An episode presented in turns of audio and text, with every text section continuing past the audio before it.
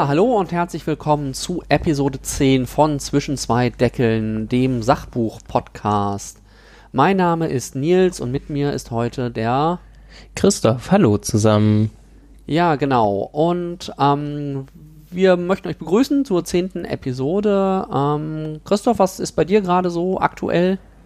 Du meinst buchtechnisch? Ja, zum Beispiel. Ähm, zum Buch, zum Beispiel. Ähm, eine Sache, genau, vielleicht kratzt im Hintergrund jetzt eine Katze, die ist neu bei uns. Ich weiß nicht, ob die in der letzten Folge auch schon da war. Ich komme ein bisschen durcheinander. Aber genau, wundert euch da nicht, dagegen kann ich nichts machen. Da, die, die kratzt manchmal einfach. Also die Katze ist neu. Und zum anderen äh, lese ich gerade ein Buch des äh, französischen Philosophen und Soziologen Jean Baudrillard, beziehungsweise es ist kein Buch von ihm, sondern eine Zusammenstellung von Texten von ihm. Es gibt aus dem Verlag 2001 eine Reihe, die sich Shortcuts nennt, die ich sehr gerne lese. Es sind immer nur so 130, 150 Seiten, wo eben Texte von verschiedenen Theoretikern, ja, es sind nur Männer, äh, zusammengestellt wurden und das sehr hochqualitativ. Die Buchreihe gibt's leider nur noch antiquarisch, beziehungsweise, nee, nicht antiquarisch, aber gebraucht. Wird leider nicht mehr gedruckt, das ist ein bisschen schade. Genau, das lese ich gerade. Und bei dir? Ja, auch bei uns gibt's äh, Zuwachs im Haushalt sozusagen. Äh, allerdings etwas, äh, etwas anders als eine Katze. Äh, mein kleiner Sohn ist vor ja, gut drei Wochen geboren worden und liegt jetzt hier gerade im Nachbarzimmer. Also wenn es irgendwo im Hintergrund mal, mal kräht und quakt, äh, dann wisst ihr, woher das kommt. Ich weiß nicht, ob das über mein Mikro hier aufgenommen würde oder so. Das haben wir noch nicht getestet. Ähm, deswegen haben wir jetzt auch das zweite Mal in Folge, dass Christoph ein Buch vorstellt, weil ich einfach nicht dazu gekommen bin, ein neues Buch ähm, aufzuarbeiten, jetzt um es hier vorzustellen. Aber ich bin auch wieder demnächst äh, mit dabei. Auch lesetechnisch ist deswegen bei mir gerade nicht so unglaublich viel. Äh, primär lese ich gerade die Transmetropolitan Comics. Das ist ja eine mhm. der ganz klassischen, äh, klassischen Serien sozusagen, irgendwie Ende der 90er, Anfang der 2000er. Ähm, über einen, ja, einen Gonzo-Journalisten, irgendwie Journalist, Geheimagent, was auch immer der alles tut, ähm, der in so einer sehr dystopischen Zukunft irgendwie so die, die Gesellschaft kommentiert äh, und den Journalismus. Das ist eigentlich auch ziemlich, ziemlich cool. Mhm. Macht großen Spaß. Genau. Ich kann euch aus sicherer Quelle sagen, nicht falls ihr jetzt irgendwie völlig aufgeschreckt seid, Nils lässt das Kind aber nicht alleine im Nachbarzimmer liegen, wo es geboren ist. Also es ist versorgt, habe ja. ich mir sagen lassen. Ist es, ist es. Wir sind ja dann doch glücklicherweise zu zweit. Um, ja. Ähm, gut, äh, was hast du uns denn heute mitgebracht? Nein, bevor du sagst, was du uns heute mitgebracht hast. Ja. Ähm, muss ich jetzt mal sagen, was wir letztes Mal gemacht haben, ne? Genau, das ist diesmal eine etwas äh, verquere Reihenfolge, sonst haben wir da das Ping-Pong. Diesmal musst du selber ran. Muss ich mich ja. selber anmoderieren, das ist natürlich ja. ganz super. Ähm, ja, letztes Mal ging es um das Buch von Steffen Mau, das metrische Wir. Hm. Und ähm, da ging es im Grunde um die ja, zunehmende Fokussierung auf Daten und auf äh, Messung der nicht nur, nicht nur der Welt, sondern gerade der sozialen Welt und dass das eben auf der einen Seite ähm, eine gewisse Demokratisierung ermöglicht, weil es auch eine, einen objektiveren Blick im Grunde auf Menschen erlaubt und vielleicht äh, irgendwie ansatzweise Möglichkeiten bietet, irgendwelche ähm, sozialen Biases oder Stigmata oder so ein bisschen abzuschwächen. Auf der anderen Seite aber eben ein Wettbewerb um genau diese, diese Zahlen schafft, wo jeder im Grunde mitlaufen muss, ohne, äh, ohne da wirklich entkommen zu können. Jo. Ja, Finde ich das Finde ich, find so? ich gut, finde ich gut zusammengefasst, ja. Sehr schön, sehr schön. Ähm, ja, dieses Mal hast du uns thematisch ein etwas schwereres Buch mitgebracht, wenn ich das so richtig, äh, richtig gesehen habe. Was, was gibt es ja, heute von dir? Ähm, das Buch heißt Die Ordnung des Terrors, das Konzentrationslager. Und ähm, genau, Ach, ich kann die Daten ja auch eben einmal runterrattern. Das ist 1997 bei Fischer Taschenbuch erschienen. Ähm, ich habe sie jetzt in der achten Auflage und ist geschrieben von Wolfgang Sowski. Wie bei mir so häufig ähm, ist das eben ein, ich glaube, emeritierter ähm, Soziologieprofessor, ähm, genau, der ist Anfang der 50er Jahre geboren, hat in Göttingen und Erfurt gelehrt und ähm, ja, das Buch hat so gute 320 Seiten plus irgendwie dann nochmal so einen Haufen Anhang, wie es eben so ist bei Sachbüchern. Jo, das, das sind so die Kerndaten und ja, soll ich, soll ich direkt weitermachen oder hast du noch Dringendes, was du sagen möchtest? Ähm, Habe ich noch Dringendes, was ich sagen möchte? Nee, eigentlich nicht. Ich denke, du kannst meinetwegen durchaus äh, mit deinem TLDL gerne loslegen. Ja, also Das habe ich neulich gedacht. Vielleicht wisst ihr ja gar nicht, was TLDL eigentlich, also die Abkürzung ist, wird ja sonst anders äh, verwandt, äh, soll stehen für Too Long Didn't Listen. Also am Anfang einfach die Kurzzusammenfassung. Ähm, genau. Also in dem Buch wird das Konzentrationslager als abgetrennte Welt in der Gesellschaft skizziert. Ähm, die sozialen Formen, die sich in diesem Kosmos ergeben, gründen auf dem Konzept der absoluten Macht, das Wolfgang Sowski entwickelt. Ähm, und diese Macht zielt darauf, Sozialität in jeder Form und jeden Raum, den es gibt und die komplette Zeit zu durchdringen und auch steuern zu können. Diese Macht wird durchgesetzt durch verschiedenste Formen von Gewalt, die einerseits Menschen jeder Individualität beraubt und andererseits auch ihre sozialen Bindungen bricht. Ähm, darüber hinaus ähm, wirkt die sehr konkret und sehr unberechenbar. Also es ist eine, eine Form von Terror. Es ist keine ritualisierte Gewalt, sondern die bricht sich immer wieder Bahn und durch ihre Ungewissheit und Unberechenbarkeit ähm, äh, dringt sie durch alles hindurch. Und ähm, ja, Gleichzeitig erzeugt diese Macht auch sehr klare Hierarchien innerhalb der Häftlingsgesellschaft, ähm, die Solidarität untereinander massiv reduziert und auch Verständigung ähm, ja, korrumpiert quasi. Es entsteht dadurch insgesamt ein System der dauerhaften Sozialkontrolle und des Kampfes aller gegen aller.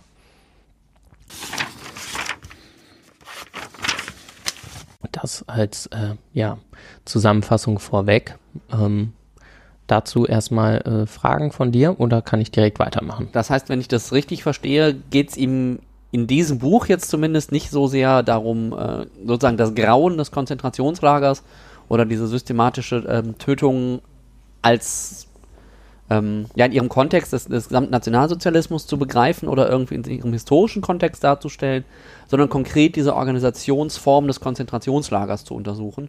Im genau. Grunde, wie man das auch für eine Polizeidienststelle oder ein Unternehmen oder so machen könnte. Hm, ja, ein Stück weit, ein Stück weit schon. Genau okay. so so würde ich es auch sagen. Es geht darum, ähm, wirklich zu ergründen, wie, also was für eine Sozialform das Konzentrationslager ist und was diese Organisation im Prinzip äh, auszeichnet und wie sie intern strukturiert ist. Ähm, genau. Das kann ich vielleicht mal vorwegschieben. Vielleicht hören uns ja auch äh, DozentInnen zu. Ich glaube, das Buch eignet sich im Prinzip ganz gut als soziologische Einführung äh, ins Thema Macht und ähm, interpersonale Beziehungen und so. Ähm, Okay. Weil man daran, glaube ich, sehr viel zeigen kann quasi.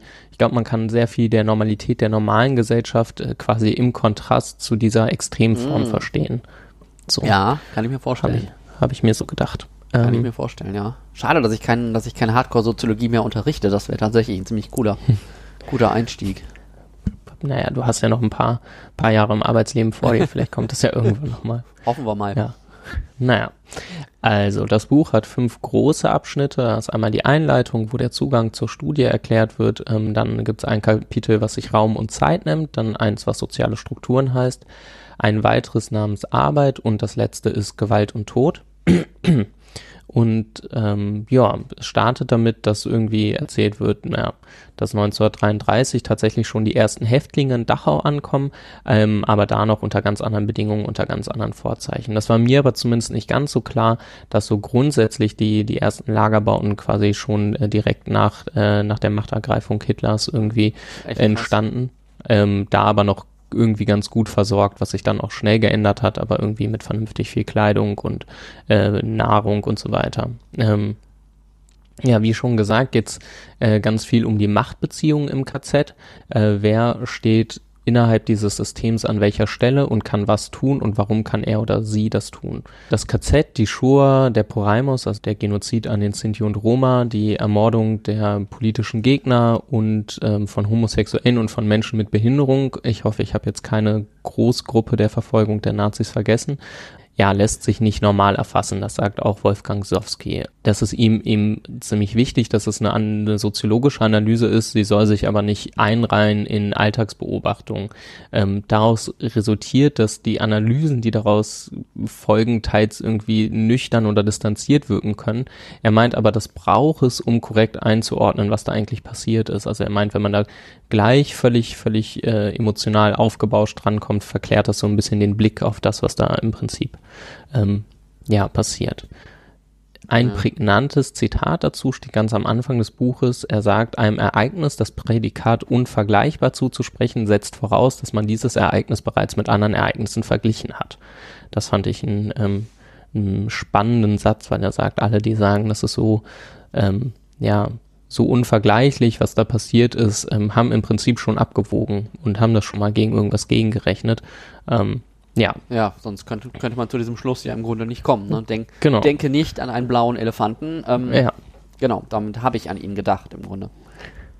Ähm, und er sagt, das Ziel seiner Analyse ist dann sowas wie eine interpretative Tiefenschärfe zu gewinnen. Also er sagt, ähm, dass das Konzentrationslager den Gipfelpunkt der negativen Geschichte sozialer Macht und moderner Organisation darstellt. Und das mit der sozialen Macht ist da insofern wichtig, als dass er eben das Konzentrationslager als Konzept betrachtet und eben nicht die Vernichtungslager. Weil er sagt, in diesen ähm, haben sich keine relevanten sozialen Strukturen in dem Sinne entwickelt, sondern da kamen Menschen an, wurden systematisch ermordet und dann war es auch vorbei. Aber die Zeit innerhalb der Vernichtungslager ähm, war eben sehr begrenzt und deswegen haben sich da nicht so ja manifeste soziale Strukturen ausgebildet. Aha, okay. Das Ganz am Ende vom Buch Unterschied war mir gar nicht so richtig klar, dass es da wirklich eine, eine, eine Zweiteilung auch innerhalb dieser, dieser Ja. Lager sozusagen gab. Ähm, genau, es gab, es gab einerseits, es gab sehr viele Konzentrationslager. Ähm, ich habe, also dem Buch ist auch aufgeschrieben und mit Tabellen, wie viele genau, das habe ich alles ein bisschen ausgelassen. Aber das waren wirklich mindestens mehrere hundert Wow. ähm, ähm, bis zu tausend, was eben auch dafür spricht, dass äh, ja die Menschen äh, in, in Deutschland, im Deutschen Reich, im besetzten Polen wussten Bescheid. Also überall gab es Außenlager, Zwischenlager und so weiter. Ähm, und Häftlinge waren so massiv in, in den Alltag im, im, später im Krieg auch eingebunden, dass man wissen musste, dass, äh, dass Leute inhaftiert waren in großer Zahl und wie es denen eben auch ging, weil die dann später eben auch zur Kriegsproduktion eingesetzt wurden. Und andererseits gibt es dann eben noch die Vernichtungslager, von denen gibt es nicht ganz so viele. Die stehen meines Wissens standen die eben auch nur auf polnischem äh, Gebiet. Ähm, da aber nicht den Fehler machen und sagen, es waren polnische Vernichtungslager, Nee, nee, um sondern äh, deutsche Vernichtungslager auf polnischem Boden. Ähm, genau, aber zum Beispiel Auschwitz, das ja wirklich äh, quasi ähm, ja, sinnbildlich geworden ist, äh, ist eine Kombination aus Konzentrations- Ah. und Vernichtungslager. Okay. Da kam dann beides vor. Und Mhm. ich glaube, das führt dazu, dass die Trennung im Allgemeinen noch nicht so bewusst ist. Ja, stimmt. Er sagt, es gibt drei wichtige Punkte für die Innenansicht des Lagers als Organisation. Also zum einen ist die soziale Wirklichkeit des Lagers ähm, nicht gleichzusetzen mit dem, was die Organisationsspitze der SS wollte. Also das ist aber eigentlich immer so in der Organisationssoziologie, nur weil es irgendwie ein Organigramm gibt oder eine Zielsetzung von oben, heißt das nicht, dass man damit irgendwie äh, quasi soziologisch versteht, was in der Organisation selbst vor sich geht. Ja, So. klassische, klassische Blick im Grunde der Organisationssoziologie. Ja. Das ist die eine Sache, die ich äh, auch meinen meinen BWL-Studis äh, jedes Mal, jedes Semester aufs Neue versuche irgendwie zu vermitteln. Mhm. Ähm, und genau, also Organisation ist eben ein dynamisches Handlungsfeld und ähm, was ein bisschen, ja, merkt, also was, was das KZ von anderen Organisationen unterscheidet, es gibt keine absolut rationale Zweckorientierung. Also jetzt mal, wenn man auf, äh, wenn man vom Ziel der Vernichtung der Inhaftierten absieht, kann man eben nicht sagen, es geht immer darum, also ganz häufig wurden zum Beispiel Arbeiten ohne, ohne Sinn und Zweck ähm, durchgeführt, einfach nur um die Leute zugrunde zu richten. Also sowas wie, wie keine Ahnung, in einem klassischen Arbeitslager oder so, was man sich vorstellen kann, ist es eben nicht ganz, also dass man sagen kann, okay, diese KZs gibt es, damit XY produziert wird oder so, da wurde eben auch gearbeitet, aber völlig untertechnisiert zum Beispiel so, dass es völlig ineffizient war. Ja. Was weiter äh, besonders ist an äh, Konzentrationslagern, ist eben, dass es ein völlig abgeriegelter Kosmos innerhalb der, der restlichen Gesellschaft ist. Und das gibt's in der Moderne in der Form eigentlich sonst kaum.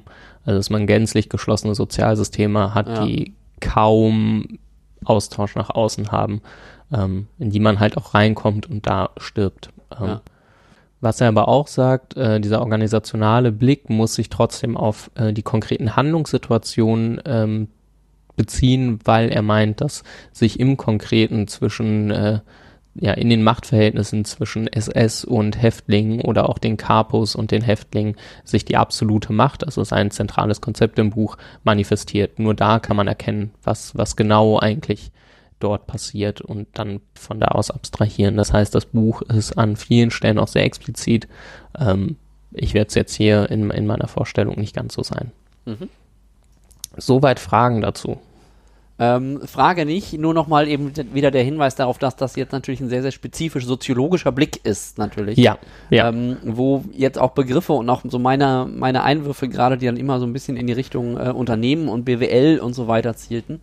Ähm, vielleicht nochmal zur Einordnung, dass das natürlich im Grunde genau dieses, dieses Geschäftsmäßige ähm, mhm. ja auch widerspiegelt, was ja dem, äh, dem Holocaust auch immer äh, zugeschrieben wird, berechtigterweise, dass es da wirklich um eine geschäftsmäßige Vernichtung ging. Und dann ist es soziologisch irgendwie naheliegend zu sagen, wir gucken uns das wirklich auch mal aus einer geschäftsmäßigen, in Anführungszeichen, Perspektive an, um dadurch eigentlich aufzeigen zu können, wie menschenverachtend, wie menschenfeindlich mhm. das eigentlich war. Also wenn wir jetzt mit diesen neutralen, be neutraleren Begriffen irgendwie in der Diskussion arbeiten, die auch ähm, in anderen Kontexten in ähnlicher Bedeutung zumindest mal auftauchen, dann dient das im Grunde, oder dann stärkt das im Grunde diese Aussage, was da, wie schlimm das eigentlich war, was da passiert ist. Und sollte ja. keinesfalls irgendwie abschwächen oder äh, normalisieren oder bagatellisieren. Finde ich, hast du gut zusammengefasst. Wie schon gesagt, naja, ähm, absolute Macht, ich grenze das gleich gegen andere Machtformen ab, ähm, zielt eben darauf, alles zu kontrollieren. Also die SS hatte im Prinzip alles in der Hand. Sie konnte äh, hatte den, den Raum, in dem die Häftlinge gelebt haben, komplett in der Hand, konnte da wirken und schalten, wie sie wollte. Ähm, sie hatte die Zeit der Häftlinge und auch des Lagers komplett in der Hand. Es gab zum Beispiel genau eine Lageruhr, die stand ähm, im Normalfall beim, beim Toreingang und war zum Beispiel während der Arbeitszeit nicht zu überblicken. Das heißt, wenn du völlig stupide Arbeiten erledigt hast, wusstest du nicht, wie viel Zeit ist eigentlich vergangen. Du konntest dich am Sonnenstand orientieren und vereinzelt hatten deine Kapos, also deine äh, Häftlinge, die deine Vorarbeiter gewissermaßen waren, meine Uhr, aber ähm, ja, du, du, hattest eigentlich keine Ahnung, wie lange bist du schon hier, ähm, wie lange dauert es heute, wie weit bist du, ähm, naja, und auch alle Sozialformen werden eben ja, komplett durchdrungen. Die äh, SS hatte alles, alles in der Hand. Sowski bringt das dann auf die Formel, dass ähm, absolute Macht die Steigerung zu exzessiver und organisierter Tötungsmacht bedeutet. Also du hast immer in der Hand. Du kannst beliebig Leute umbringen, wie du möchtest. Du kannst erniedrigen, ähm, Gewalt ausüben, wie du, wie es dir gerade in den Sinn passt und ähm, das auch ohne, ohne Ziel über die Macht hinaus. Also Aha. nicht um irgendwas zu erreichen, sondern einfach nur, weil du es kannst. Macht um der Macht willen sozusagen. Ja, schon. Sowski grenzt das am Anfang des Buches ein bisschen ab gegen andere ähm, Machtformen. Da nennt er einmal die soziale Sanktionsmacht, wo er sagt, da geht es immerhin darum, Ziele und Interessen gegen Widerstreben durchzusetzen. Also das ist so ein bisschen die klassische Definition nach Max Weber, einem der bedeutendsten Soziologen. Also du hast ein Interesse, das setzt du durch und ähm, dafür nutzt du meinetwegen auch Gewalt, aber du hast halt zumindest mal irgendwas Übergeordnetes. Dann gibt es äh, sowas, da musste ich an, an ähm, an die Diktatur in der DDR denken, äh, Disziplinarmacht, also das Ziel der Umformung der Menschen durch eher subtile Machttechniken und ständige Kontrolle. Ähm, so immer wirst du irgendwie beobachtet und ähm, naja, wirst halt, wirst, wirst halt irgendwie von oben geformt zu Hörigkeit. Das Dann gibt's noch ein bisschen an das Panoptikum von ja, genau, Bentham sowas. und dann Foucault. Was Bentham ursprünglich? Ja, ich weiß, dass es bei Foucault vorkommt, ja. aber genau das auch so ein bisschen, ich musste auch an, an George Orwell denken. Mhm, klar. Mhm.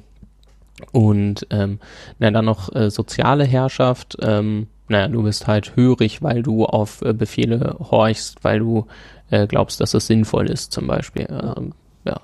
Ähm, na, und dann gibt's halt noch sowas wie äh, Despoten, ähm, die, wo ein Einzelner nach Willkür ähm, herrscht, wie er lustig ist quasi, aber da auch nur Gewalt als Mittel zum Zweck seiner Herrschaft durchsetzt. Und ähm, was Roski halt sagt, ist, dass in dieser absoluten Machtkonfiguration ähm, ja, Macht eben äh, Gewalt für Gewalt einfach steht, einfach nur, ja. weil es passiert. Er schreibt dazu, hier streift die Macht ihre Fesseln erst ab, nachdem alle Gegner längst bezwungen sind. Sie verzichtet nicht auf Gewalt, sondern befreit sie von allen Hemmungen und potenziert sie durch Organisation. Ähm, ja. Genau und das auch unstrukturiert. Das, das kommt häufiger als, als ähm, quasi Kennzeichen vor im Buch. Er sagt, ähm, dass die, diese Gewalt, die sich da immer wieder Bahn bricht, also in Form von Erschießungen, in Form von Schlägen, in Form von öffentlicher Erniedrigung, also da kann man sich alles Mögliche vorstellen oder halt auch irgendwie Nahrungsentzug und so, ähm, dass man nicht damit rechnen kann. Also du weißt nicht, dass wenn ich ähm, mein Arbeitspensum heute nicht schaffe, dass daraus resultiert sieben Stockschläge, sondern daraus kann resultieren ähm, sieben Stockschläge. Es kann aber auch daraus resultieren, äh, du musst zwei Stunden am Abend zum Appell stehen bleiben, ähm, bis du irgendwann tot erfroren umkippst. Daraus kann aber auch resultieren, dass das dem Aufseher heute mal komplett egal ist. Also es gibt keinen Regelkatalog, Aha. der irgendwie sowas wie Struktur schafft, sondern es ist völlig willkürlich. Da kommt jetzt der Organisationssoziologe in mir hoch, ne, weil du ja auch hm. das Zitat gerade sagtest. Äh, er potenziert sie durch Organisation, das ist mir erstmal sehr eingängig. Mhm. Ähm, aber diese Willkür ist ja eigentlich gerade das Gegenteil von Organisation. Organisation lebt ja auch von einer gewissen Regelhaftigkeit. Ja, das stimmt. Ähm, ist, ist häufiger so, dass es bei ihm so, so widersprüchliche Konzepte jetzt zusammenkommen. Okay. Ähm, quasi, äh, ich glaube, die These dahinter ist so ein bisschen dieses äh, völlige diese völlige Ungewissheit ist äh, quasi die, ist die Organisationsform. Ah. Es geht genau darum, dass es okay. keinen Regelkatalog gibt und das ist die Organisation dahinter. Also die, ähm, die, Regel ist, dass es keine Regel gibt, sozusagen. Ja, so ein bisschen, mhm. ja, genau. Ja. Und die Lagermacht ergibt sich dann eben auch nicht aus Legitimität oder Gewohnheit, sondern aus Terror. Das ist der Begriff, den er dafür benutzt. Mhm. Also es ist eben genau das, was ich gerade eben meinte äh, der, der Terror, der zur Organisation wird. Es, es ist völlig unvorhersehbar. Es ist halt nur klar, von wem die Macht ausgeht. Du hast quasi keine Form der Gegenmacht. Mhm. Und halt auch keine Zielerreichung, auf die sie sich stützen könnte. Also man könnte sagen, ich habe XY erreicht, das ist halt völlig egal, sondern ja. es bricht halt einfach über dich hinein als, als Häftling. Ähm, naja, dazu kommt es, das war mir auch nicht ganz so klar, also ich hätte, man hätte sich's denken können, aber ich hatte es nicht so auf dem Schirm. Ähm, es gibt eine enorme Etikettierungsmacht innerhalb ja. dieses Systems, dadurch, dass eben äh, massiv differenziert wurde zwischen, ähm, zwischen den unterschiedlichen Häftlingskategorien. Also du hast halt irgendwie Berufsverbrecher, die stehen äh, ganz oben, deutsche Berufsverbrecher, ähm, die haben innerhalb des Häftlingssystems eine recht gute Stellung und ganz unten Krass. stehen irgendwie ja Homosexuelle und Juden zum Beispiel. Ähm, und da das ganze Rassesystem der der Nazis setzt sich da eben auch fort und durch. Und das heißt ähm, ja es ist sehr unterschiedlich wer in diesem System wie viel machen darf machen kann. Ähm, ja, also das geht auch an so, das beginnt bei so einfachen Sachen wie der Sprache. Also wenn du eben politischer Gefangener aus Deutschland bist, ähm, verstehst du immerhin deine Aufseher. Ja. Ähm, sprachlich rein. Stimmt, Alle ja. anderen werden halt im Zweifel nur angeschrien, wenn oh. du irgendwie ungarischer Jude bist oder so mhm. und einfach kein Wort Deutsch sprichst, ist es total schwierig. Ähm, dann gibt es ein System der gestaffelten Macht. Also man muss sich vorstellen, die SS hat sehr viel äh, ihrer Macht an, ähm, an Häftlinge abgegeben. Also Aha. der Begriff der, des Capos, also des, des Aufsehers in so Häftlingsblöcken und so, ähm, ist, glaube ich, ähm, ja, äh, gewissermaßen geläufig. Das heißt, man hat gesagt, so, du Häftling bist jetzt verantwortlich dafür, dass dein Blog läuft. Dafür kriegst du äh, Zuwendungen in Form von, du hast mehr Platz, du hast einen eigenen Spind, du hast einen eigenen Strohsack, auf dem du schlafen kannst. Ähm, du kriegst vielleicht ein bisschen Alkohol, ein bisschen Zigaretten, aber dafür ähm, setzt du bitte auch durch, dass die Häftlinge bei dir spuren. Das heißt, Opfer werden zu Mittätern gemacht. Mhm. Ähm, und die Funktionselite, die daraus resultiert, hat eben die, die gerade angesprochenen Privilegien. Und das heißt, die Häftlinge werden laufend gegeneinander ausgespielt. Ja. Und ähm, das führt darüber hinaus aber auch dazu, dass Capos zum Beispiel besonders, also die werden in dem Buch als besonders brutal geschildert. Äh, dadurch, dass du durchsetzen musst, dass du, äh, dass du da an der Macht bist, ähm, ja, musst du quasi extra dafür sorgen, dass dein Block, für den du verantwortlich bist, an Häftlingen auch wirklich spurt. Das heißt, du bist im Zweifel noch brutaler und äh, eilst der, den Nazis voraus ähm, in, in dem, was du tolerierst. Einfach nur, damit nicht gesagt wird, okay, du hast deinen Job schlecht gemacht, dann kommt, mhm. wird jetzt eben wer anders Capo. Was wiederum dazu führt, dass äh, die Capos innerhalb der Häftlinge total verhasst sind, weil es ja eigentlich Mitgefangene sind, mhm. die dich aber auch noch peinigen. Das heißt, wenn du nicht mehr Capo bist, weil du deine Häftlinge nicht zusammenhältst, ähm, gerätst du quasi in die Fänge deiner Mitgefangenen und überlebst das im Normalfall nicht lange, weil du dann von denen wiederum tot geprügelt wirst. was wiederum dazu führt, dass du immer noch gewaltvoller bist als alle anderen, weil du Sorge davor hast, dass du nicht mehr Capo sein könntest, weil du weißt, was dir dann blüht. Ach du gute Also, Güte, ja, stimmt. Ja, Eine fiese Dynamik. total fies. Ähm, genau. Und ja, was Sowski auch noch wichtig ist zu sagen, dass diese, das habe ich ja am Anfang auch schon eingeführt, dass die Lagerarbeit, die dort ähm, passiert, keine Zwangsarbeit im klassischen Sinne ist. Also Arbeit ist ähm, hier kein, kein, hat keinen gerichteten Zweck. Also es gibt so Aufgaben wie, naja, so dein Arbeitskorps muss äh, da vorne diesen riesigen Sandhügel abtragen und dann woanders wieder auftragen. Oder du hebst Gräben aus, um sie am Ende des Arbeitstages wieder zuzuschütten. Also so richtig Sisyphus-Arbeiten. Ah, Ja. Ähm, was dann die Arbeit zum Beispiel auch von Sklavenarbeit unterscheidet, Mhm. ähm, wo die Person, die die Sklaven besitzt, immerhin noch ein gewisses Interesse an der Erhalt der Arbeitskraft hat. Du hast immerhin für deine Sklaven bezahlt ähm, und möchtest, dass sie lange arbeiten können. Hier ist es so, naja, die Häftlinge kommen halt mit immer neuen Zügen wieder an. Du weißt, es kommt neue Arbeitskraft irgendwie nach. Es muss dir egal sein oder kann dir egal sein, ob diese Menschen überleben oder nicht, ähm, sondern es geht nur um die Peinigung.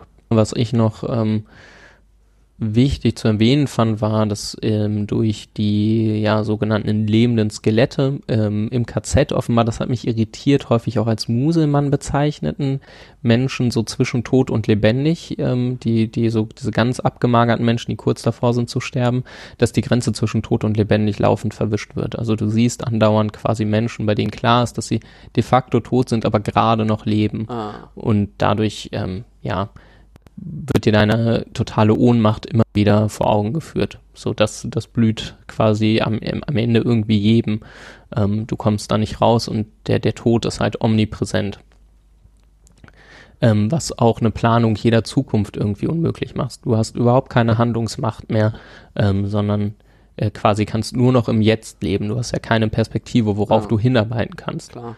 Retrospektiv lässt sich das, glaube ich, anders konstruieren, ähm, weil man halt weiß, okay, äh, Nazi-Deutschland wurde besiegt, der Zweite Weltkrieg geht irgendwann zu Ende, aber das war ja aus der Perspektive der, der Häftlinge nicht so. Da war ja nicht, überhaupt nicht klar, ob das irgendwann ein Ende haben könnte.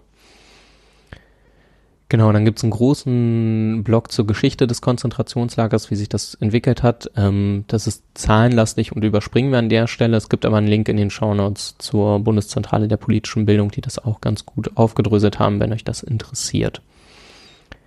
Kommen wir ein bisschen zur, zur Struktur des Lagers an sich. Ähm, generell lässt sich erstmal sagen, dass da funktional getrennt wurde in Arbeitsorte, Unterkünfte und Exekutionsstätten. Also die gab es eben durchaus auch, also auch Konzentrationslager hatten äh, Krematorien und ähm, äh, Erschießungsbereiche und dergleichen.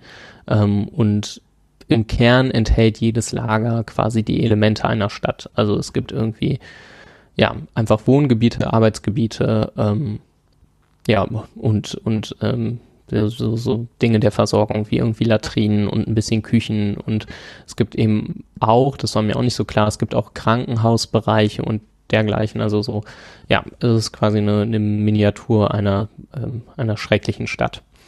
Die Insassen werden in dieser in diesem System als Kompakteinheiten überwacht, also du wirst überhaupt nicht mehr als Individuum wahrgenommen, wie beispielsweise im Gefängnis, äh, wo äh, wenn es zum Beispiel um Flucht oder so geht, es ja auch darum geht, jeden einzelnen Häftling entsprechend zu überwachen. Ähm, das ist im KZ anders. Da geht es eben nur darum, irgendwie, du musst nur das Tor am Anfang einmal überwachen und ähm, hast überhaupt nicht mehr ein Bedürfnis darauf, die Menschen als Einzelne wahrzunehmen, sondern du nimmst nur die Masse wahr.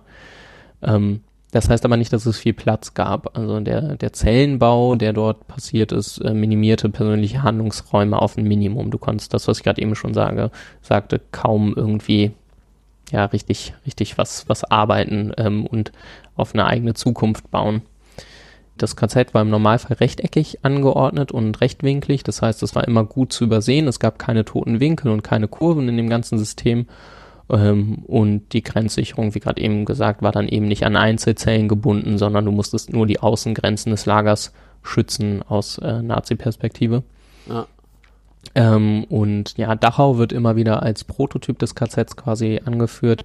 Das war wie folgt gesichert, einfach damit man es mal gehört hat. Also es gab einen Zaun mit Starkstrom, davor war ein niedriger Lattenzaun angebracht, der die neutrale Zone markierte. Ähm, wenn man da reinging, wurde man ohne Vorwarnung niedergeschossen. Dahinter, nach diesen zwei Zäunen, gibt es eine drei Meter hohe Betonmauer und ähm, genau da wurde dann auch immer von Wachen patrouilliert, die immer Blickkontakt mit vier Wachtürmen hatten und ja, man muss sich vorstellen, Maschinengewehre sind von allen Seiten und zu jeder Zeit auf das Lager gerichtet. Also du kannst immer mit einem Maschinengewehr niedergeschossen werden. Von außen. Ja, quasi von, also von, den, von der Grenzziehung ja. aus, also auf diesen Wachtürmen und eben die Waffen, die Wachen sind auch entsprechend bewaffnet. Okay. Äh, der Todesstreifen, den ich gerade eben erklärt habe, war dann auch weiß gekiest später, äh, damit man auch in der Nacht jeden Schatten sehen konnte und ähm, um die Lager wurde regelmäßig noch ein Wassergraben gezogen. Ähm, wer fliehen wollte, äh, wurde entweder unter Arrest gestellt, ja, erst unter Arrest gestellt und dann am Strang ähm, ermordet, hingerichtet. Ähm, ja, diese Fluchtversuche, muss man sich vorstellen, wurden aber auch regelmäßig provoziert. Also zum Beispiel wurde Häftlingen ihr, ihre Mütze geklaut und dann äh, wird die in diese neutrale Zone geworfen. Dann wird der Befehl erteilt, dass du deine Mütze wiederholen sollst und dann äh, ja, gehst du eben in diese neutrale Zone rein. Ich weiß nicht, warum die neutral genannt wird und dann wirst du eben erschossen. Ja, ich habe so, während ich das gelesen habe, gedacht, oh Gott, in diesem System äh, ist ja Suizid eigentlich total naheliegend zu sagen, okay, ja. ich, ich beuge mich dem nicht, sondern äh, ja, ich suizidiere mich eben. Ähm, das kam der SS ja eigentlich, könnte man da denken, gelegen. Also alle Personen, die sich suizidieren, musst du eben nicht mehr selbst äh, umbringen. Oh, aber. Ja. Mhm. Schreckliche Logik, aber Logik. Ja, ja. Ähm, aber Suizidversuche wurden tatsächlich drakonisch bestraft. Also zum einen musste dieser ähm, Starkstromzaun neu geladen werden, was die SS nicht wollte. Was Sowski aber sagt, ist, äh, absolute Macht wird durch Suizidversuche untergraben. Ja. Also wer sich suizidiert, ähm, hat ein gewisses Maß an Selbstbestimmung und das wird nicht toleriert. Also du wurdest ähm, ja bei diesen Suizidversuchen regelmäßig gestoppt und dann eben mit massiver Gewalt, ähm, öffentlichen Stockschlägen und dergleichen mehr und irgendwie Arrestzellen ähm, bestraft. Eine wichtige Funktion im Lager hat äh, das Eingangstor, das ja auch heute, ähm, gerade wenn wir so an Auschwitz und so denken, ähm, ja irgendwie der einer der prägnanten Orte von, mhm. von eben diesen Lagern ist. Dort äh, gab es ja öffentliche Marter, die einzige Uhr im Lager, die ich schon angesprochen habe. Ich glaube, das unterschätzt man auch schnell, wie, wie wichtig so ein Zeitgefühl ist.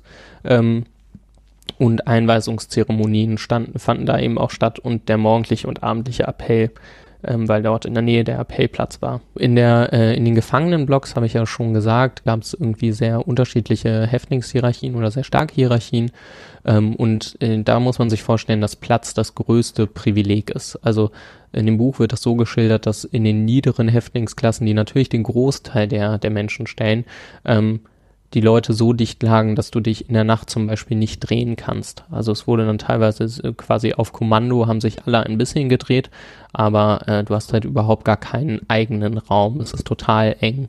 Ähm, und eben, ja, natürlich auch alles, ne? Das äh, habe ich jetzt noch nicht erwähnt, es ist alles dauerhaft mit Läusen durchzogen, es ist ah. zu kalt, die Ausstattung ist natürlich äh, ganz, ganz äh, schlecht. Ähm, ähm, genau, die, die Parias der äh, Häftlingshierarchie stellen dann eben auch JüdInnen, SlawInnen und Kriegsgefangene.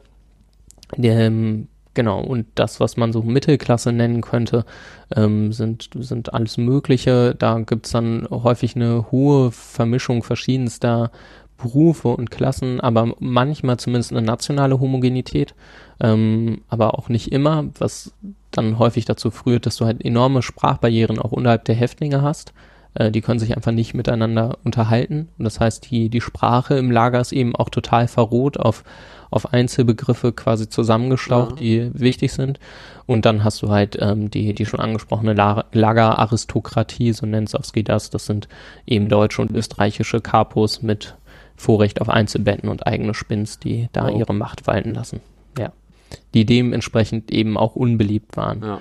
Sowski bringt es auf die Formel, der soziale Gegensatz zeigte sich weniger an der Größe des Territoriums als daran, ob jemand überhaupt einen Platz, einen Lebensraum hatte oder nicht. Also man muss sich auch das Leben als Capo, das ist im Vergleich irgendwie ganz großartig, aber natürlich absolut gesehen überhaupt nicht. Ja, klar. Ja, also wie gesagt, ähm, es geht mehr darum, ob du überhaupt irgendwie Platz in diesem System hast und da geht es auch wirklich nur um sehr begrenzt viel Platz äh, oder ob du halt gar keinen hast. Ähm, da wird dann auch erwähnt, dass zum Beispiel unter Mithäftlingen es durchaus irgendwie für dich von Vorteil sein kann, wenn äh, deine Nebenperson verstirbt und ähm, nicht, nicht zügig ersetzt wird. Das bedeutet, dass du zumindest für eine gewisse Zeit ein bisschen mehr Platz hast. Ähm, oh das ist auch so eine, ja, ein zynisches Resultat aus diesem ganzen System. Ähm, ja, absolute Macht ähm, manifestiert sich dann auch in wirklich perversen Regelungen zur Schikane. Ähm, so war es ähm, eine Regel, dass jeden Morgen äh, die Betten gebaut werden mussten und das nach strengsten Vorschriften. Also das sind so Strohsäcke und die müssen irgendwie total perfekt ähm, ja, aufgereiht sein und alles muss ganz ordentlich sein und es überhaupt nicht zu schaffen. Also es ist innerhalb, innerhalb von kürzester Zeit, innerhalb von einer halben Stunde oder so, wurdest mhm. du geweckt um 4 Uhr, 4.30 Uhr, dazu komme ich gleich noch, ähm, und musstest dann irgendwie noch frühstücken und deinen Block reinigen und dann musstest du zum Appell. Ähm, und äh, genau, und ob darauf dann reagiert wurde, also dieser Bettenbau war nie, nie perfekt, nie zufriedenstellend. Und ob das dann irgendwie sanktioniert wurde oder nicht, ja, das hängt halt von, von dem Vorseher und seiner Laune heute ab. Oh yeah. ähm, ja, genau. Äh, das, das ist diese absolute Willkür. Und ähm, diese nicht, nicht zu schaffenden quasi ja, äh, Vorschriften, nicht einzuhaltenden, ähm, sorgen dann auch für Spannung der Häftlinge untereinander. Also wenn dann schwache Häftlinge ihr Bett quasi nicht pünktlich gebaut kriegen, sind sie halt bei den anderen auch verhasst, weil das dann eben wird der ganze Block bestraft ja, und nicht eben nur die einzelne, genau. Mhm. Ähm, ja genau, dass es keine Intimzone gibt, habe ich ja gerade eben schon deutlich gemacht. Ja, und dann ist es so, dass es die, die räumliche Beschaffenheit, also einerseits diese enorme Masse von Menschen, die irgendwie dicht gedrängt lebt und auf der anderen Seite irgendwie gibt es kein richtiges Miteinander, einfach weil Sprachbarrieren da sind, ähm, du mit dir selbst und deiner Notlage so beschäftigt bist. Ähm, in dem Buch wird auch regelmäßig erwähnt, dass groß irgendwie Erinnerungsgeschichten oder so auch nicht gehört werden wollen von vor allen Dingen erfahrenen Häftlingen, die sagen, ich habe darauf keine Lust, das ist irgendwie, mein Alltag ist jetzt seit mehreren Jahren hiervon geprägt, ich möchte hier überleben, ich will nichts mehr von draußen hören, ist mir alles zu viel. Das heißt, du wirst von allen Seiten sanktioniert und bist quasi ja. in dich gekehrt und nur auf das Lagerleben gerichtet. Es Aha. gibt auch äh, quasi keine Erinnerung an draußen, die irgendwie ähm, manifest gemacht wird. Ja. Ähm, da weiß ich nicht genau, inwiefern Sowski da ein bisschen Inwiefern, also welche Grundlage diese, äh, diese Einordnung haben. Also die Datenbasis ist ganz generell natürlich auch verhältnismäßig gering. Ne? Es gibt nicht viele Aufzeichnungen, einfach weil die Mittel so begrenzt waren. Und wenn ja. dann halt häufig auch von der Funktionselite, die eben entsprechend Zugang zu irgendwie meinem Stift und einem Zettel oder so hatte. Die allermeisten Häftlinge hatten ja überhaupt gar keine Möglichkeit irgendwie niederzuschreiben, was ihre Erfahrungen ja. sind oder die ähm, weiterzugeben, weil sie dann verstorben sind, ermordet wurden und da keine Weitergabe erfolgen konnte. Also das heißt, man hat die, die paar Überlebenden aus den KZs quasi, die man fragen kann und eben die äh, privilegierten Häftlinge, die aufschreiben konnten. Ja. ja. Ähm, neben dieser räumlichen Struktur, die ich erklärt habe, gibt es eben auch die Zeit, die durchwirkt wird von, von Macht und der SS. Ähm, wie gerade eben schon äh, aufgezeigt ist, so starre Institutionalisierung nicht ganz das Ziel. Also absolute Macht mit seinem Terror bricht sich eben beliebig Bahn und hält sich nicht an irgendwie Formalisierung. Das heißt, dieses Wecken äh, passiert um 4 Uhr, 4.30 Uhr, im Winter wohl auch mal eine Stunde später und dann kommt dieser hektische Bettenbau, das ich gerade eben schon meinte, muss ja. ganz schnell frühstücken, dann Blockreinigung und so weiter. Ähm, und nach dieser Hektik kommt äh, das komplette Gegenteil dann wird erstmal gewartet. Also es wird durchgezählt. Das kann richtig lange dauern, eine Stunde oder so. Du stehst beim Appell und wartest einfach. Kranke und Tote der Nacht werden irgendwie auf, äh, werden einmal gezählt, wie viele fehlen. Dann wird Buch geführt, dann wird irgendwie in Ruhe alles angeguckt und so. Also am Anfang ist alles ganz hektisch. Danach stehst du einfach nur rum und darfst dich nicht bewegen. Okay. Ja, danach wiederum wird der Appell äh, quasi schlagartig aufgelöst. Also alle stehen da und dann äh, muss und diese Arbeit kann dann von extremer Dauer sein, ohne dass du halt einen Zeitbegriff hast. Also ohne dass du weißt, wie lange schleppe ich hier eigentlich schon irgendwelche Metallteile von A nach B. Weil du einfach nicht weißt, wie lange es ist. Ja. Äh, ähm, und die Arbeiten sind dann häufig eben massiv untertechnisiert. Also du hast überhaupt gar kein, musst alles mit Muskelkraft machen, irgendwelche Steine schleppen in Steinbrüchen und so alles, wo man, keine Ahnung, Schubkarren oder so benutzen will, gibt's alles nicht. Du musst alles von Hand, also völlig, völlig unverhältnismäßig, völlig sinnbefreit. Ähm, und deine Arbeitszeit wird eben nur ab und zu von, von Terrormaßnahmen unterbrochen, dass irgendwer geschlagen wird aus irgendwelchen Gründen, die heute so sein können und morgen anders. Ja. Ähm, ja, und wenn du dann viele Stunden gearbeitet hast, ähm, ja, es läuft dieser Morgenablauf umgekehrt. Ähm, der Abendappell kann dann beliebig ausgedauert, ausgedehnt werden. Also du stehst erstmal anderthalb bis zwei Stunden sowieso rum. Es kann aber sein, dass wenn den Aufsehern danach ist, dass der Abendappell bis in die Nacht durchgehalten wird. Und gerade im Winter hat das wohl auch dazu geführt, äh, dass die Leute einfach reihenweise dann während des Abendappells erfroren sind und zusammengebrochen sind. Und jede Zeit, die du da halt stehst, weil irgendein Arbeitskommando nicht passend gearbeitet hat, ähm, fehlt dann den anderen Häftlingen auch für die Zeit äh, des Essens oder der Erholung, also von dem bisschen, was man hat. Ähm, ja. ja. Das führt dann halt auch zu so einer enorm, enormen äh, sozialen Drucksituation Klar. quasi, ne? Weil, weil so ein interner Druck auch aufgebaut wird. Also alle wollen, dass alle quasi kooperieren, damit die paar Freiräumchen, die man noch hat, nicht auch noch wegbrechen ja, davon abgegrenzt, das war eben so die Lagerzeit, gibt es nochmal die Zeit des Häftlings. Ähm, der, das ist davon geprägt, dass du am Anfang erstmal ja in dieses KZ aufgenommen wirst und wie immer bei Organisationen gibt es sowas wie einen Übergangsritus und der ist eben im KZ äh, gekennzeichnet von Erniedrigung, Gewalt und Verstümmelung. Mhm. Ähm, nach der, so sagt Sowski das, äh, der Mensch nicht mehr derselbe war wie zuvor. Er wurde nicht nur anders, er wurde ein anderer. Also man muss sich vorstellen, dein ganzes Hab und Gut wird dir genommen und in ähm, ja, quasi in extra dafür vorgesehene Baracken gepackt und ähm, durchgesehen nach Wert. Ähm, dann wird, werden dir deine Haare geschoren, du kriegst die Häftlingskleidung, das was noch da ist, du kriegst selten passende Schuhe, sondern irgendwelche, die da sind und dazu kriegst du dann noch deine Häftlingsnummer eintätowiert und danach bist du gebrochen. Ja. Ähm, Du bist halt nur noch eine Nummer und dein Name interessiert auch innerhalb dieses Systems keinen mehr, weil die Person, neben der du heute schläfst, morgen schon eine ganz andere sein kann. Also der, der Aufbau von ähm, länger dauernden Sozialbeziehungen gibt auch irgendwie keinen Sinn. Und deswegen, ähm, ja, ist es auch nicht von, vom großen Wert, irgendwie dir den Namen der einer Person neben dir anzueignen und darauf irgendwie einzugehen. Ja, ja. macht Sinn.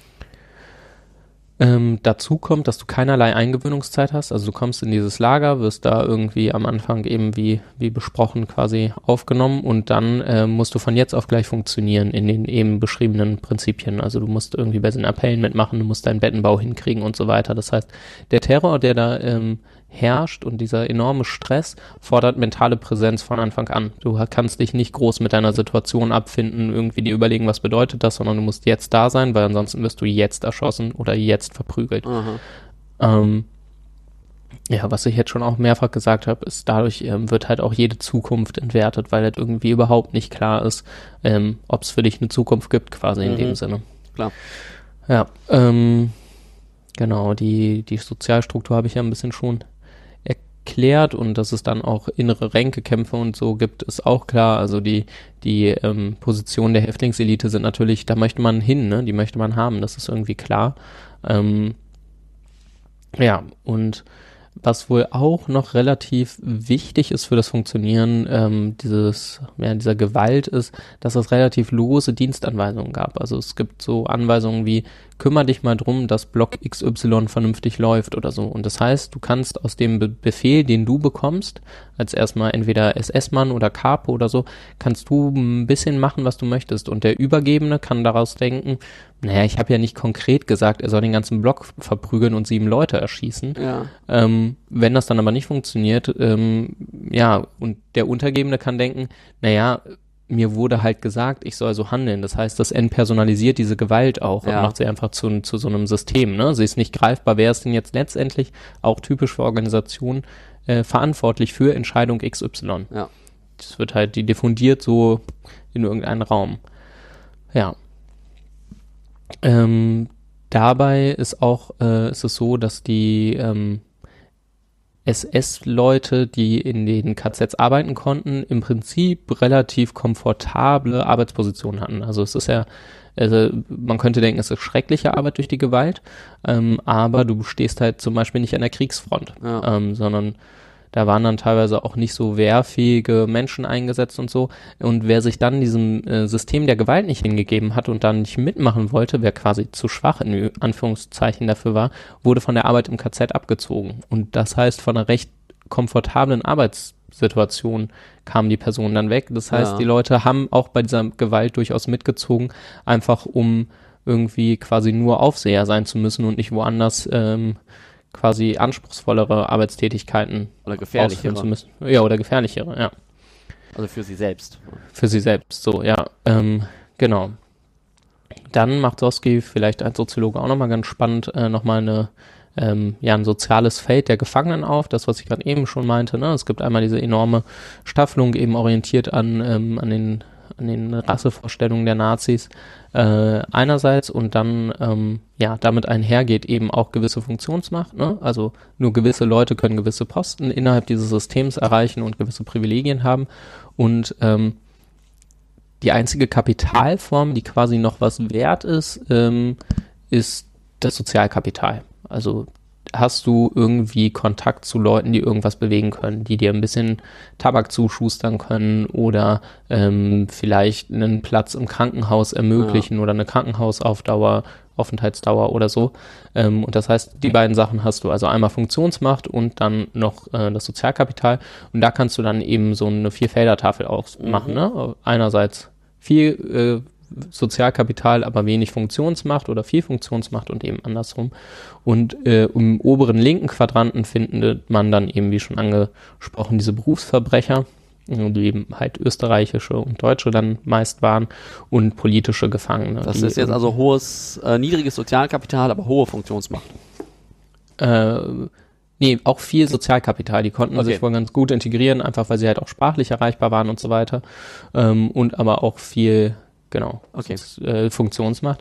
Und unten rechts finden sich dann wiederum sowjetische Zivilisten, die eben sprachlich keinen Anschluss hatten und sich deswegen nicht irgendwie mit Menschen groß organisieren konnten und deswegen kein Sozialkapital hatten und auch keine Funktionsmacht bekommen okay. haben. Und Homosexuelle und Juden waren auch noch in dem Quadranten.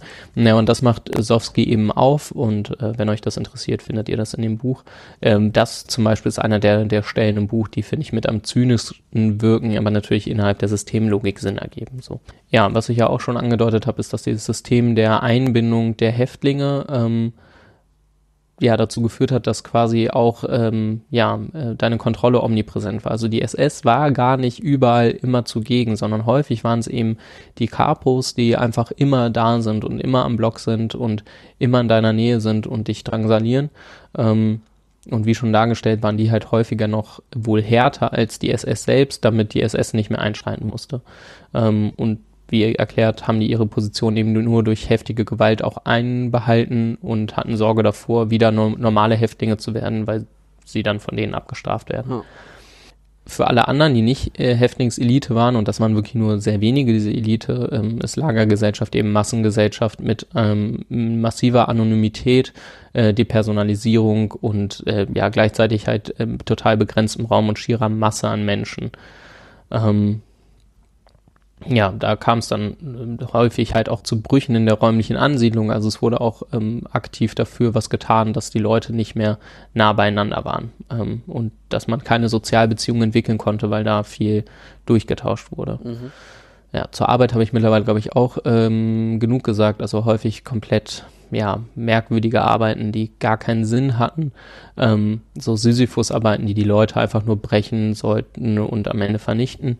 Ähm, das hat sich später ein bisschen geändert, als Häftlinge vermehrt zu kriegswichtiger Produktion eingesetzt wurden. Ähm, ja, und Ziel war eben systematische Überlastung der Häftlinge ähm, ohne Chance auf Regeneration genau über die, die Menschen, die eben vermittelt, äh, also die so zwischen Leben und Tod durchs Lager äh, dahin vegetieren, habe ich auch schon gesprochen.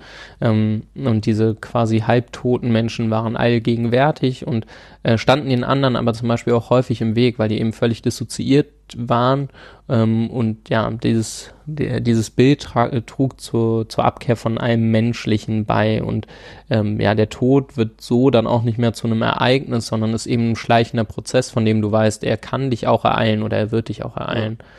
Ja. Ähm, Ein Thema, was Sowski nochmal aufgreift, ist, ähm, dass es halt auch Seuchen immer wieder gab. Man kann sich das vorstellen, die hygienischen Bedingungen waren katastrophal.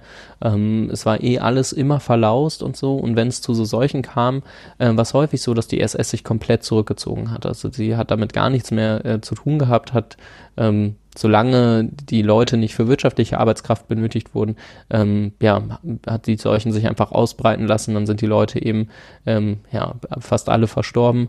Ähm, und äh, ja, die Versorgungslage war eben komplett äh, katastrophal, man konnte es nicht machen, ähm, weil Behandlungen den äh, Lagerablauf komplett gestört hätten. Also man hätte die Leute isolieren ja. müssen, getrennt behandeln, mhm. man hätte alles desinfizieren müssen und so und das war eben zu müßig quasi. Ähm, und man konnte dadurch auch wieder zeigen, ja, okay, ihr verreckt alle an Typhus oder so. Kann ja sein, aber ich bin Wärter, ich bin nicht betroffen, ich, ich trete ein Stück zurück, ich bin nicht angesteckt und wenn, dann kann ich mich auch behandeln lassen.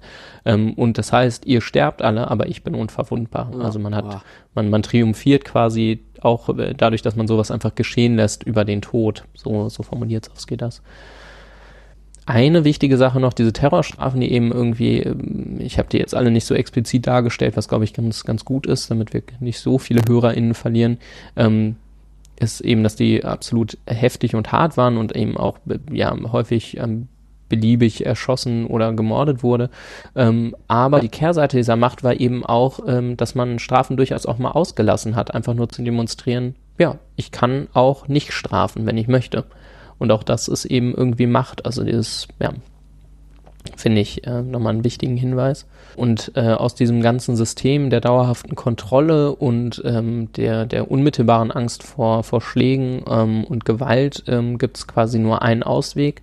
Sowski sagt, man muss da als Häftling quasi höchst wachsam sein, die ganze Zeit bloß nicht auffallen und sich unsichtbar machen. Also ähm, einfach ein bisschen kann man sich das, glaube ich, vorstellen, wie damals in, in der Schule, in der Klasse, wenn irgendwie gefragt wird, wer zu der Frage was sagen möchte. Alle, alle gucken so ein bisschen und ähm, niemand regt sich richtig und ja, es gibt aber auch keine Solidarität, sondern man ist erlöst, wenn eine Person dann drangenommen wird und auf die Frage antworten muss. Und das ist da eben auch so. Jetzt stell, stelle man sich das mal vor, dass es nicht nur darum geht, dass man irgendwie vielleicht zwei Sätze sagen muss, sondern ja. dass äh, man die nächsten zehn Minuten nicht überleben wird. Ähm, ja, ja, nein.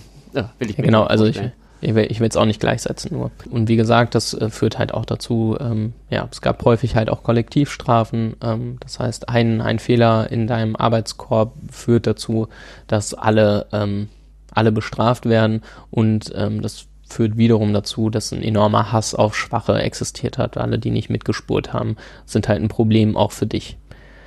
Ähm, ja, das war mir am Anfang auf jeden Fall nicht so. Ich, also ich habe mir das KZ immer als als äh, quasi unter äh, wie, also zwischen den Häftlingen als verhältnismäßig solidarisch vorgestellt und das ist zumindest in der Darstellung jetzt nach Sowski überhaupt nicht der Fall und ah, das, das stelle ich mir besonders schrecklich ja. vor. Ich hatte gedacht, das wäre so der einzige Hoffnungsschimmer. So, du bist halt nicht allein, aber ganz offenbar warst du massiv allein. Ähm, es gab immer mal wieder so demonstrative Strafen beim Appell, also man muss sich so einen großen Appellplatz vorstellen mit irgendwie vorne einem Galgen ähm, und dort wurde ähm, häufig halt auch äh, ja demonstrativ ähm, erhängt quasi, um damit einfach nochmal zu zeigen, okay, wir können beliebig hier Einzelne ermorden ähm, und ähm, ja, ihr seid alle ohnmächtig uns gegenüber. Dabei wurden diese Todesstrafen auch häufig vom sogenannten Bunker Capo durchgeführt, also der so einer ganzen äh, Gruppe von Häftlingen vorstand. Und ähm, ja, wenn er sich, das wird auch einmal in dem Buch ähm, geschildert, ähm, wenn er sich einer ähm, ja, sein, seines Henkersjobs verweigert, äh, wird er halt direkt gehängt. Wow. Ähm, genau, das gibt es auch häufiger. Ähm, in dem Buch wird eine Szene geschildert, wo Häftlinge dazu aufgefordert werden, ein äh, Grab auszuheben äh, für ihre Mithäftlinge, die lebendig begraben werden sollen. Sie weigern sich dagegen, was dafür, dazu führt, dass die Menschen, die dafür auserkoren sind, eben lebendig begraben zu werden, wiederum das Grab für die anderen dann zu graben. Ähm, und so, so ist das total pervertiert alles. Also ähm, was auch erklärt, warum da so mitgezogen wurde. Alles, was du nicht gemacht hast, hat, dann hast du selber quasi wieder abbekommen in, in gleicher Härte und da geht es halt um Leben und Überleben. Am Ende geht es nochmal um, um so richtige Gewaltexzesse, also wie sich das richtig hochgespielt hat und wie, wie so richtige Massaker passiert sind und ähm, auch so die, die in Anführungsstrichen medizinischen Selektionsprozesse wieder ähm, ausgewählt wurde und ganz am Ende des Buches geht es eben auch nochmal äh, um dann die Vernichtungslager, also die, die sogenannten Todesfabriken. Ähm, das führt hier jetzt, glaube ich, einmal ein bisschen zu weit, wenn ich das noch ausführe. Also wenn euch das ist, euch noch konkret interessiert, äh, dann solltet ihr das Buch lesen. Und damit bin ich jetzt am Ende angekommen quasi. Ja, das war ein langer, langer Weg durch eine, durch eine schreckliche Einrichtung im Grunde. Mhm. Ich glaube, das liest sich äußerst merkwürdig, wenn man irgendwie auf der einen Seite diese doch eher so abstrakten, trockenen, neutralen, in Anführungszeichen, theoretischen Begriffe hat und mhm. dann gleichzeitig von diesen, diesen Gewaltexzessen und diesem Terror liest, der da ja, ja. wirklich systematisiert wird. Ich glaube, das ist äußerst, äußerst spannend zu lesen, oder? Ja, ähm, ich fand so ein bisschen, ähm, also was für mich einfach schwierig war, äh, ist einfach die enorme Härte. Und das, was Sowski, was ich am Anfang gesagt habe, ist, dass er sagt, dass man nur verstehen kann, was da passiert, wenn man sich, ähm, oder passiert ist, wenn man sich den konkreten Handlungssituationen annähert. Das heißt, es ist nicht so wahnsinnig abstrakt geschrieben. Es sind, es ist quasi sehr, ähm, mit sehr vielen Beispielen gespickt. So das, was ich jetzt am Ende kurz mal einmal angerissen habe. Solche Beispiele findet man da ganz viel und von da aus wird dann wieder auf eine höhere Ebene der, der Organisationssoziologie ah, okay. quasi abstrahiert. Das heißt, es ist, ähm, es lässt, es liest sich gar nicht so absurd in dem Sinne, aber ich konnte es trotzdem nur äh, immer in kleinen Abschnitten lesen, weil es emotional, finde ich, einfach enorm fordernd ist, ah. ähm, das, das zu lesen. Das kann ja. ich mir vorstellen. Genau. Hast du noch jo. sonst Punkte, die du zu dem Buch äh, jetzt anbringen möchtest? Ähm, was vielleicht wichtig zu sagen ist, das Buch wurde danach ziemlich kontrovers besprochen. Also Harald Welzer zum Beispiel hat das ganze Buch ganz schön niedergemacht, eben glaube ich aus der Perspektive heraus, naja, ähm, es macht, es macht aus diesem, ähm, aus diesem Schreckensszenario äh, quasi sowas man tut so, als sei das irgendwie normal erfassbar. Das ist schon eine Kritik, die dem Buch entgegengebracht wird. Also es hat auch, aber auch mehrere Preise bekommen. Also es wurde sehr ambivalent diskutiert. Ähm, ich würde aber trotzdem, ich, ich glaube, es ist zumindest lohnenswert, sich dem mal, mal anzunähern und das so zu lesen. Also ich fand es wirklich beeindruckend. Ähm, äh, ja, und gehört, glaube ich, einfach in in den Kanon der, der, der relevanten ähm, Holocaust-Literatur, äh, glaube ich, ähm, kann man, kann man, glaube ich, so sagen. Und ähm, ja, aber vielleicht äh, verlinke ich mal so eine kritische Buchbesprechung, ja, ist vielleicht gerne. auch nicht ganz verkehrt. Ja. ja.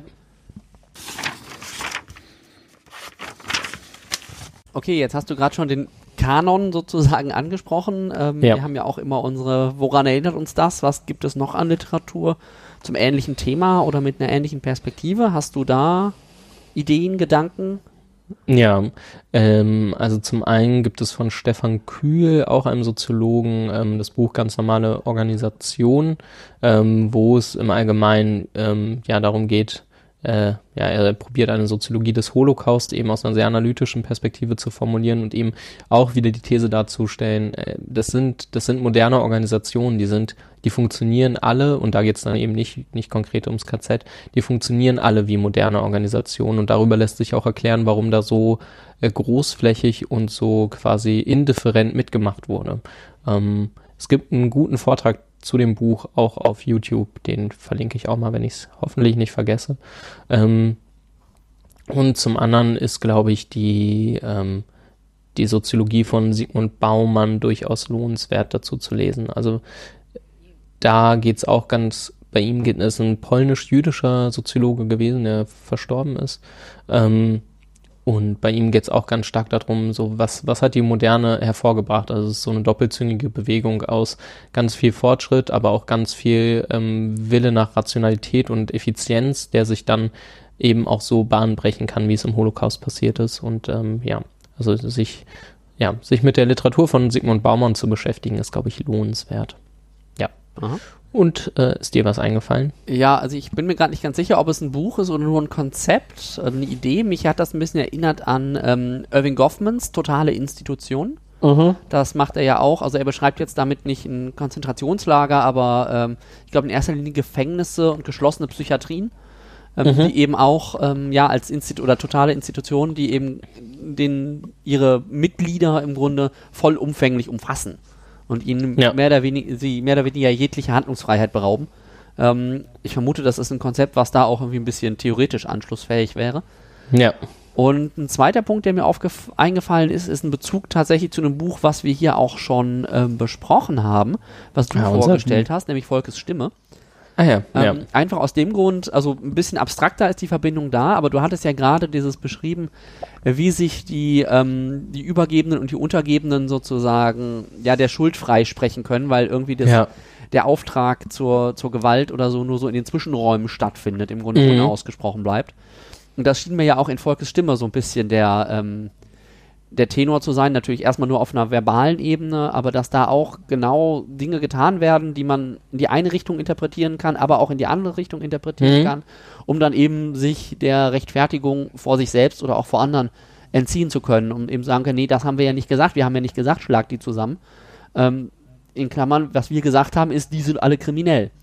ja. Ähm, und dann noch mit irgendwelchen Statistiken oder so, das vielleicht äh, Pseudo, Pseudo beweisen können. Das ist auch eine Dynamik ähm, auf einer anderen Ebene, aber die äh, hatten wir hier im Podcast tatsächlich auch schon mal. Ja. Okay. Das, äh, ja, das bietet, glaube ich, genug Anschlussliteratur.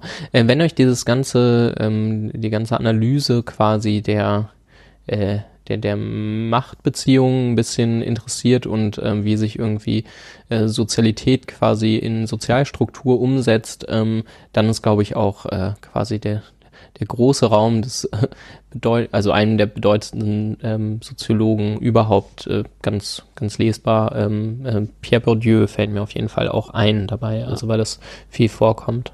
Ja. Gut. Genau.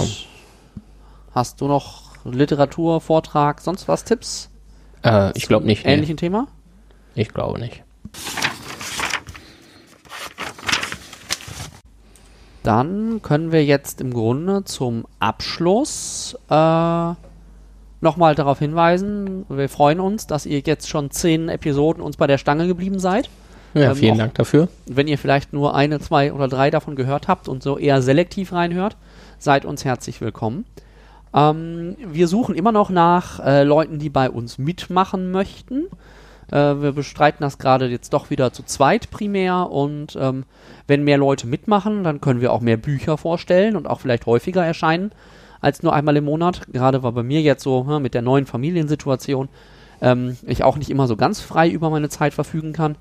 Ähm, wir werden das trotzdem weiter versuchen, erstmal beizubehalten. Aber wenn ihr Lust habt mitzumachen und gerade auch nicht weiß, männlich und was, was es so alles an Privilegien, Kriterien gibt, äh, irgendwie euch zugehörig fühlt, äh, fühlt euch ganz, ganz herzlich eingeladen, uns, be uns Bescheid zu geben.